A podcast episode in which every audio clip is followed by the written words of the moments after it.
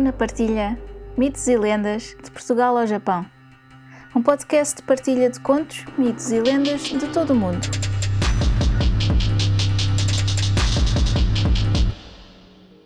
Uma nota antes de começar. Todos os contos, mitos ou lendas têm versões ou variações. Esta versão que vou contar é só uma das muitas que foram passadas de geração em geração. Pode não ser a versão que conhecem, mas espero que gostem. Eu sou a Luna Quirres e sejam muito bem-vindos ao Luna Partilha Mitos e Lendas de Portugal ao Japão. Retomamos a série de lendas portuguesas do livro Portugal Lendário de José Vial Moutinho, editado pelo Circo de Leitores. Hoje vamos para a última lenda da página sugerida no desafio que lancei no Instagram, e esta foi por Daniel is Right Here. Esta lenda tem origem nas lajes do Pico, na Ilha do Pico, Açores. A Lagoa das Furnas. Onde hoje é a Lagoa das Furnas, foi uma aldeia de gente feliz. Ora, certa manhã ficou agitada porque um rapaz foi buscar água à fonte e, tendo-a provado, reparou que era salgada. Ainda falou nisso a outras pessoas, mas ninguém lhe ligou. Aquilo parecia-lhe sinal de que algo estranho estaria para acontecer, mas não sabia o quê. E mais preocupado ficou ao voltar à fonte, quando viu ser lá um peixe. Dessa vez, ao contá-lo ao avô, este ficou também preocupado. E o velho foi à praça principal e começou a falar para quem o quis escutar. Que se dirigissem todos ao alto de um pico e olhassem para o norte, a ver se avistavam uma ilha. Como eram dias de festa, o povo riu-se. Porém, o velho, amparado no neto, foi ao tal alto e regressou.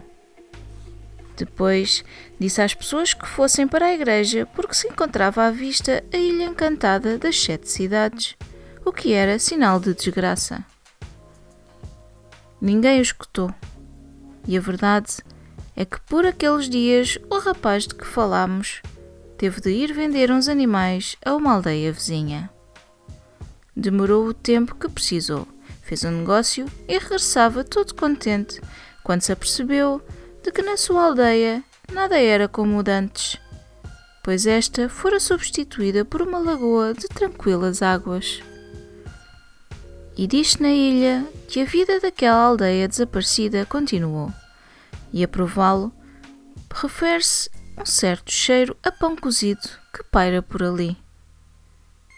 Outra lenda é daquele baleeiro que, Ora, certa manhã, em São João, estava o pessoal a trabalhar nos campos quando irrompeu o aviso de que havia uma baleia à vista. Logo o pessoal se alvoroçou, embarcando nos seus botes e preparando o ataque. Finalmente, alcançaram-na no alto mar. Foi um mocetão forte que lançou o mais certeiro dos arpões.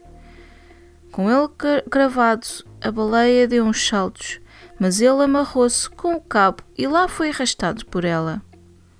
Desaparecida a baleia da vista, perdido um dos seus, os homens de São João resolveram regressar à terra.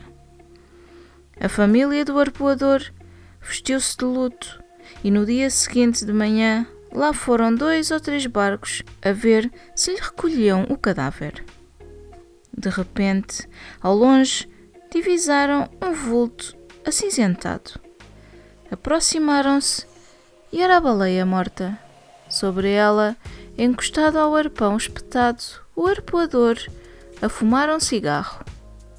Ao avistar os amigos, só perguntou: Então, só agora? Passei a noite toda à vossa espera. E agora convém que se previnam com o que aconteceu a Simão Pereira e um seu amigo. Iam a pé para uma festa um deles até levava a viola. De tanto baterem o pé na calçada, começavam a cansar-se quando, no lugar do mistério da silveira, viram duas burras amarradas a uma casa.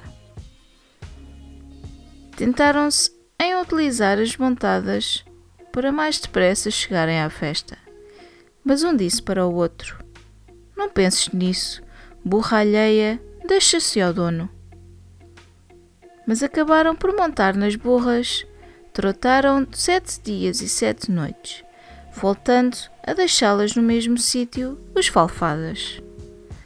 E um deles, a uns tempos, foi à vila e viu duas mulheres, e uma dizia: Estás a ver? Este é o rapaz do pico que disse que a burra alheia deixa-se ao dono. E ele viu que haviam passado aquele tempo com duas feiticeiras.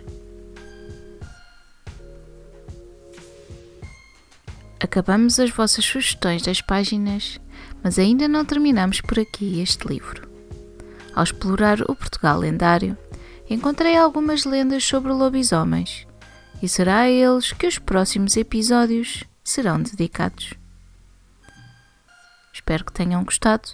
Muito obrigada por estarem desse lado e até ao próximo conto. Se gostaram deste podcast, subscrevam, deixem um comentário simpático e uma avaliação de 5 estrelas. Gostariam de partilhar um conto, um mito ou uma lenda?